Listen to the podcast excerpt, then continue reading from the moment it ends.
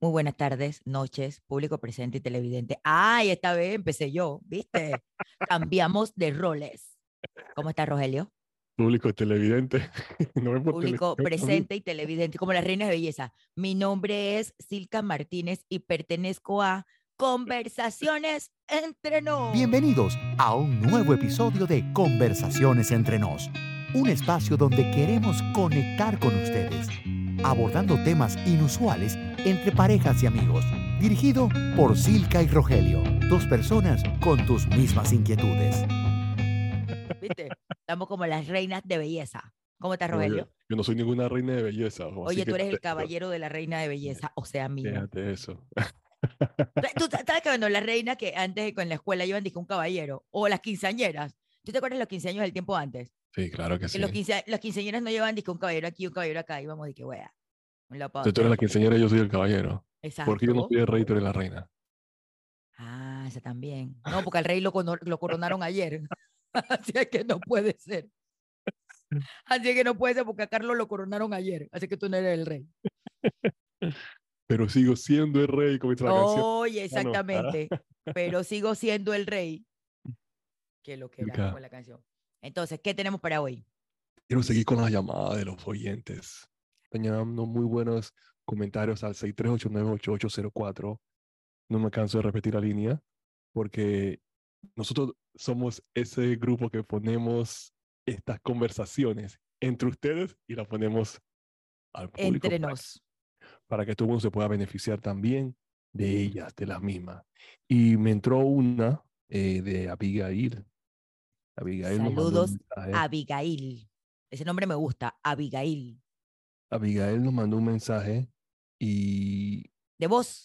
nos mandó un mensaje de voz ajá, y, un Muy mensaje, y un bien. texto también. Así que voy a poner el mensaje y, me, y nos pidió también que le mandáramos saludos a una serie de personas también. Así que voy a correr el mensaje primero, la pregunta que nos mandó y después entonces eh, al final ponemos el saludo ¿no? a, a- a las personas que nos pidió eh, el saludo. ¿Te parece? Perfecto. Ok, entonces dice Abigail. Bueno, mi dúo de la historia, Silka y Rogelio, la que siempre me he preguntado y que yo estoy haciendo ahora que estoy casada, que tengo una bebé. ¿Qué opinan ustedes de los matrimonios que duermen con los bebés en la cama? Saludos, Abigail. Bueno, primero que todo, te, te estaba, estaba sonando, mamá. Ya lo Oye, sabía. Abigail, el dúo de la historia.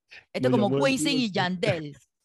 El dúo de la historia. Esa me gustó, Abigail. El dúo de la historia. El dúo de la historia nos llamó. Ah, excelente, me gustó esa. Este capítulo lo vamos a llamar El dúo de la Dúo historia. de la historia. Sí, exacto. Le pondremos de título El dúo de la historia. By Abigail. Ay, bueno, voy a dejar que empiece con el tema y entonces sigo yo después te digo mi opinión acerca de eso. Bueno, yo soy mamá, como ustedes saben, así que puedo opinar con autoridad de causa en esta pregunta. A ver, yo sé que cuando uno es mamá, sobre todo cuando uno es mamá primeriza, como lo fui yo, eh, uno quiere estar 24 horas al día con su hijo por muchos temores. O sea, al final del camino, las mamás no tenemos un librito, sobre todo las mamás primerizas, no tenemos un librito de cómo criar el hijo, qué hacer, qué no hacer, o sea, estamos, estamos aprendiendo sobre la marcha. Entonces, yo lo que creo es que parto de que cuando uno es mamá primeriza, uno quiere estar 24 horas al día con el niño. Yo tengo amigas que tienen dos, tres hijos que, que me dicen ya con el segundo ya como que ya tú aprendiste y el segundo ya pasa más trabajo porque ya tú aprendiste con el primero. Bueno, a ver, yo no se lo recomiendo a nadie. De hecho, mi hijo no durmió conmigo ningún día. Ese niño salió del hospital y estuvo en su cuarto desde el día uno. Ahora bien, vienen los detractores. Yo me acuerdo, en ese entonces, mi suegra me decía hasta el mal que me iba a morir.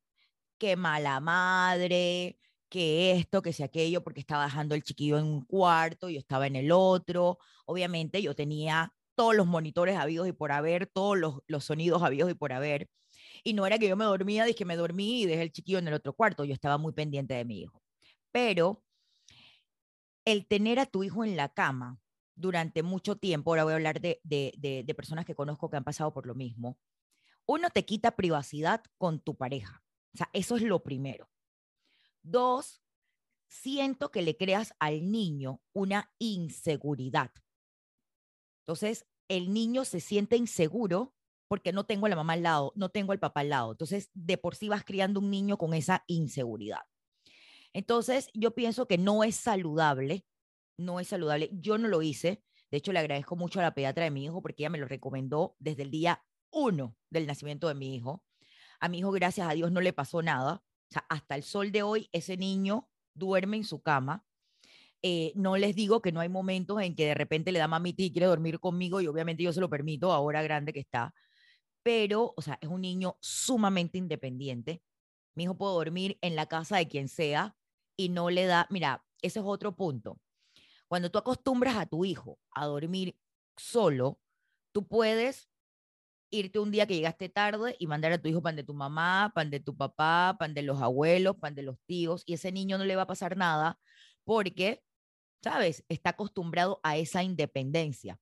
En cambio, si tú tienes a tu hijo durmiendo contigo siempre, ¿qué va a pasar el día que tú quieras irte de rumba con tu marido o estés de un viaje o, bueno, ese día llegaste tarde? O sea, el chiquillo no se va a dormir, no te va a dejar estar en la calle porque tú tienes que estar allí para que el niño se duerma. Entonces, conozco muchos matrimonios que se han roto por esta práctica. De hecho, mi excuñada, y lo digo porque ella siempre lo habló y no tuvo ningún problema con eso, mi excuñada se divorció, su primer matrimonio se divorció porque la chiquilla tenía nueve años y todavía dormía con ellos. Entonces, eh, y, y, no tuvo, o sea, se perdió esa intimidad con la pareja porque no había forma. Entonces, yo pienso que es una mala práctica, muy mala práctica, eh, de tener a tu hijo durmiendo contigo eh, en tu propia cama, porque recuerda que tu cama es tu cama con tu marido, no tu cama con tu hijo. Entonces, yo, Abigail, ahora que ella dice que la niña está chiquita, no te lo recomiendo, la verdad. O sea, no, no vas a ser ni mejor ni peor ni, ni mamá si el niño duerme en otra cama o duerme en otro cuarto. O sea, obviamente siempre y cuando teniendo la precaución y teniendo las medidas para eso. No es que voy a dejar el chiquillo en otro lado yo me voy a dormir no sé qué al chiquillo le pasó, y más cuando están muy pequeños. Pero sí tomando todas las medidas, si puedes poner cámaras, las puertas abiertas, porque yo hacía eso, así sea que el aire se saliera, pero las puertas abiertas que tú podías escuchar también eh, si el niño lloraba o no lloraba, pero es una práctica que yo en lo particular no se lo recomiendo a nadie. No sé, Rogelio, que tú no tienes hijos, pero, pero me imagino que también puedas opinar, ¿no? Sí, claro, claro, claro, definitivamente. Yo, yo opinaría desde el punto de vista como hombre, en una situación como esa, cuál sería mi reacción o cuál sería mi aporte. Y estoy totalmente de acuerdo con lo que dice Silka. Yo pienso que el cuarto de donde tú mantienes eh, tu privacidad eh, con tu pareja es como, ese es como el templo, el santuario de ustedes ahí, ¿no? ¿Verdad? Entonces, eh, tiene que haber un respeto. Y no es que el niño o la niña te está faltando al respeto, pero es, debe ser ese momento en donde cuando ustedes llegan, están ahí, ahí ya se, ahí se mantienen ustedes, tienen su privacidad, tienen ese tiempo ustedes, pueden compartir juntos. Y tú no quieres eh, quitar ese tiempo, ya de por sí, cuando los niños están chiquitos y a, todo momento básicamente te, tú le dedicas mucho tiempo a ellos, ¿verdad? Entonces pierdes a ese tiempo o ese tiempo que se dedica a tu pareja. Entonces, tú quieres utilizar que el cuarto sea como ese lugar que cuando ustedes entran ahí, si cierran la puerta, entonces se mantiene la privacidad. No importa lo que estén haciendo, pero mantienen esa intimidad como pareja y tú no quieres perder eso. Entonces, claro, eso no te, tú no quieres eh, hacerte ver que tú eres una mala madre, pero como Silka lo acaba de mencionar, eso no te hace a ti una mala madre, tú creas una independencia de ese niño o esa niña al tenerlos ellos eh, viviendo en su propio cuarto. Y ellos se acostumbran entonces a eso eventualmente. Porque si tú los acostumbras a que estén contigo, entonces tú nunca vas a tener esa privacidad con tu pareja. Porque ya comienzan a crecer. ¿A dónde tú crees que ellos van ahí? Abren esa puerta y se van metiendo al cuarto y ellos, ya ellos se sienten que esa es su cama. Se cuestan ahí, se duermen ahí y ahí de ahí quién los saca. Entonces tú quieres crearle a ellos esa independencia de chiquito y así tú puedes tener ese lugar, ese santuario de ustedes, que es ese cuarto, para mantener su privacidad. Y esa sería mi opinión. Si yo como caballero, en una relación como esa, yo tendría que estar en el, mismo lugar con mi esposa en, en, ese término, ¿no? Me refiero a que si tenemos esta conversación, tenemos que llegar al mismo acuerdo. O sea, que ambos estemos de acuerdo en que ellos se quedan en su cuarto y nosotros tenemos nuestro cuarto. Y así mismo con los animales. Hay personas que hacen lo mismo, que porque maltratan a su, tienen a sus, sus animales casi como si fueran sus hijos, ¿no? O sea, los, los, cuidan como si fueran sus hijos y tienen al perro que sube a la cama y se acuesta a la cama y, y cada quien tiene su opinión acerca de esto, ¿no? Eh, y pues esto es debatible, pero al mismo tiempo yo pienso que el cuarto siempre es esa privacidad para la pareja. Aparte de, la, de, de tu vida como pareja, que yo creo que se debe cuidar, yo pienso más en, en la parte emocional del niño. O sea, tú estás creando un niño totalmente dependiente de sus papás. Al, al, al, tenerlo todo el tiempo como bajo tu, bajo, tu, bajo tu brazo. Entonces yo lo que creo que hay que aprender, hay que enseñarle a los niños a ser independientes y a tener esa independencia. Entonces, más aparte de, de la vida en pareja, que obviamente es sumamente importante, lo veo más también por el niño. Y ojo, esto no quiere decir, como lo dijo Rogelio, que tú seas mejor madre o peor madre, pero yo lo que creo es que si tu niño duerme en el cuarto al lado, no te va a ser, no te va a ser eh, eh, mala mamá. Entonces, una obviamente, a algunas personas le funcionará, no sé, en otros países a lo mejor sea lo, lo, lo correcto, no lo sé, es la forma también como, como ¿sabes? Tú piensas que, que, que es lo mejor para, para ti como pareja, pero yo en lo particular, vuelvo, repito, no lo recomiendo. Yo creo que los niños tienen que tener esa independencia de los papás, eh, y más incluso cuando el niño va para la escuela. ¿Sabes lo que es? E, es porque se crea ese, o sea, tú tienes tu vínculo con tu hijo, pero es, no es un vínculo en ese sentido saludable, porque dependes de tus papás para hacer todo. Entonces yo lo que creo que eh, sí, los niños, los niños eh, tienen que tener esa independencia desde, desde pequeños. Ah, yo, a mí, yo lo hice y mi hijo es súper bien, o sea, nada le pasó, obviamente, y repito, tomando las medidas correctas. No es que tu chiquillo va a estar del otro cuarto y tú del otro lado y te vas a dormir, o sea, tomando las medidas correctas y las precauciones correctas, porque recuerden que un niño está todavía pequeño, se voltea, ni Dios lo permita, se puede asfixiar, o sea, también tomando todo este tipo de medidas que te permitan también tener a ti esa seguridad de que a tu hijo no le va a pasar nada. Sí. Que Abigail, si estás en, esa, en ese lapsus, no te lo recomiendo. Pues, lo creo que también sería una buena recomendación que le preguntaras a tu pediatra qué opina de eso. Porque si él o ella tiene otra opinión, puede ser más acertada a eso, ¿no? Ahora, nosotros no sabemos los detalles de donde, por ejemplo, si tu hija tiene algún tipo de problema de salud, si tú nada más tienes un solo cuarto en tu casa. Nosotros no damos estos detalles, ¿me entienden? O sea, nosotros estamos asumiendo, ¿verdad? Y utilizando los factores de, bueno, la experiencia de Silka y yo, mi, mi experiencia en, en, el tema, y así es como lo vemos, ¿no? Entonces, pero no, no tenemos todos los, los, fundamentos o todos los datos para poder darte una, una respuesta más concreta, siempre es así. Pero sí, sí, creo que sería una buena iniciativa si tú puedes hablar con tu pediatra Ah, para ver qué te dice, eh, cuál es la opinión de él o ella en cuanto a ese tema, si lo recomiendo o no. Pero eh, por ambos aquí, por el lado nosotros, no lo recomendamos. Creo que, como sí que lo ha mencionado, por la salud de, de tu hijo eh, o tu hija en primera instancia, y, o como lo quieras poner en el orden, y también por la salud de la pareja es importante que mantengan ustedes ese, ese periodo o ese lugar de sanidad, ese lugar para ustedes tener, compartir, que no estén haciendo nada, también lo veo por esa perspectiva también. Así que creo que esos son los, los dos puntos importantes aquí en, dentro de nuestra opinión que puedes sacar, extraer de nuestra conversación para poder tener una mejor conclusión en cuanto a, a que si es beneficioso o no que tengan a tu hijo o a tu hija durmiendo contigo en la cama durante el periodo de ustedes de pareja. Y fíjate, yo creo que también nadie duerme bien. Porque si tú sabes que los niños tienen, oye, yo, mi hijo que está grande y a veces que duerme conmigo, yo me levanto eh, con dolor en la espalda, dormí la mitad de la noche porque entre que me pone el pie acá, o sea, al final también creo que ninguno concilió el sueño de la forma correcta, porque los niños tienden a, eh, eh, a moverse, entonces, yo lo que creo que no es saludable para ninguno de los tres o para ninguno de los dos, si es una madre divorciada o separada. Este, no es saludable, sobre todo por la inquietud de los niños a la hora de dormir. Aparte que también, si yo tengo al niño en la cama, yo dependo de la hora en que el chiquillo se, quiera acostar a dormir. Entonces, son muchas desventajas las que tiene el que tú te acuestes con tu niño en la, en la propia cama. Sí. Ok, dice el experto lo siguiente. Dice el experto que por un lado, hay parejas que prefieren no dejar que sus hijos duerman en la misma cama porque creen que esto puede generar una dependencia y un problema de sueño en el futuro. Por otro lado, hay parejas que disfrutan de la, de la cercanía, de la intimidad, de dormir con sus hijos y creen que esto puede fortalecer los lazos familiares. O sea que hay, dos, hay esos dos, dos lados, ¿no? Eh, la importancia es que la pareja tenga una comunicación abierta y honesta sobre este tema y que se respeten las decisiones mutuas. Si una de las parejas no se siente cómoda durmiendo con los niños, es importante que se exprese y se busque una solución juntos. Otra recomendación es que establezcan límites claros y consistentes para la hora de dormir y que se sigan rutinas adecuadas para los descansos de los niños. Esto puede ayudar a evitar problemas de sueño, asegurar que tanto los niños como las padres tengan un sueño. En resumen, la decisión es de dejar o no a los niños dormir con los, padres debe ser tomada por la pareja de acuerdo a sus necesidades y circunstancias. Yo pienso que, es importante, es importante, claro, lógicamente tener esta comunicación como habíamos mencionado.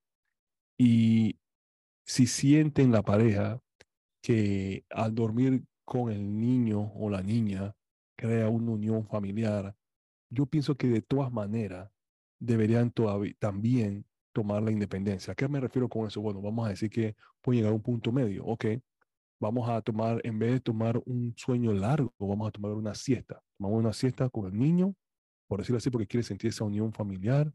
Y entonces ya cuando es hora de ella dormir, no sé, en, en la noche, por decirlo así, entonces tú pones al niño y lo acuestas en su cuarto y en su cama o en su cuna, donde sea, y por ahí va la cosa. Yo pienso que puede ser, eso puede ser como un, un compromiso, ¿sí? ¿verdad? ¿Cómo podemos llegar a un, a un, término medio en caso tal?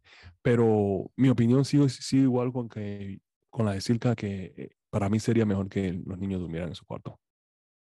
Vale, Abigail, espero hayamos respondido tu inquietud. Tú tenías saludos de las amigas de Abigail, ¿cómo era la cosa? Ah, sí, Abigail dice que, nos mandara, que le mandáramos saludos a sus amigas, ¿verdad? Voy a, voy a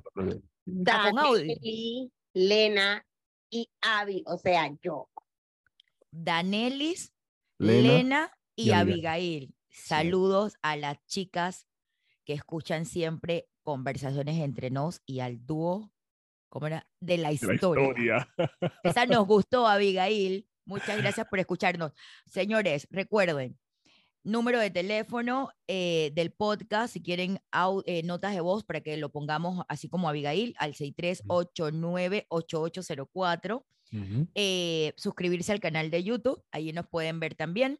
Y obviamente eh, Spotify, Apple Podcast, todas las, las eh, audios y videos con el mismo nombre, Conversaciones entre nos, para todas las aplicaciones. Para el correo, si nos quieren mandar un correo, Instagram, eh, Facebook, eh, y, Spotify, todo. Es el mismo nombre, Conversaciones entre nos.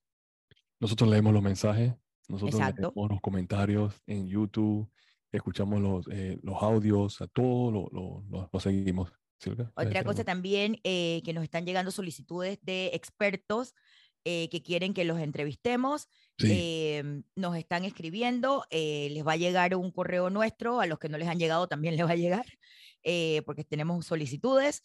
Así es que si algún experto quiere que nosotros lo entrevistemos en el programa, también al email, que es igualito, conversionesentrenos.gmail.com. Allí también nos pueden contactar o también por, por Instagram o por el número de teléfono nos escriben. Nosotros nos ponemos en contacto con ustedes. Y por último, si van al Instagram, ahí estamos, tenemos el Linktree, tenemos un, un, link ahí, un enlace. Ahí están toda la información, ahí están todos los, los, los enlaces para los videos. Siempre ponemos los últimos videos que, que, tenemos disponibles. Ahí están todos los enlaces para los audios también. Ahí están todos los enlaces para el número de teléfono, nos quieren mandar mensajes, los emails, todo está ahí. Y también tenemos ahí el Yapi por si alguien nos quiere mandar. Se aceptan hoja de vida de hombres solteros prósperos, proveedores. Yo si no, como el capítulo anterior de, de Vago, Vago no aceptamos. pero bueno, no, Qué pero bueno. Es que cualquier cosa se puede, te pueden poner en contacto a través de todos estos, de estos medios. Listo, muchas, no. muchas gracias Abigail por el mensaje y entonces nos vemos en la próxima. Esto es Conversaciones entre nos. Si te ha gustado este podcast, compártelo y síguenos en todas nuestras plataformas. Nos escuchamos en nuestro próximo episodio.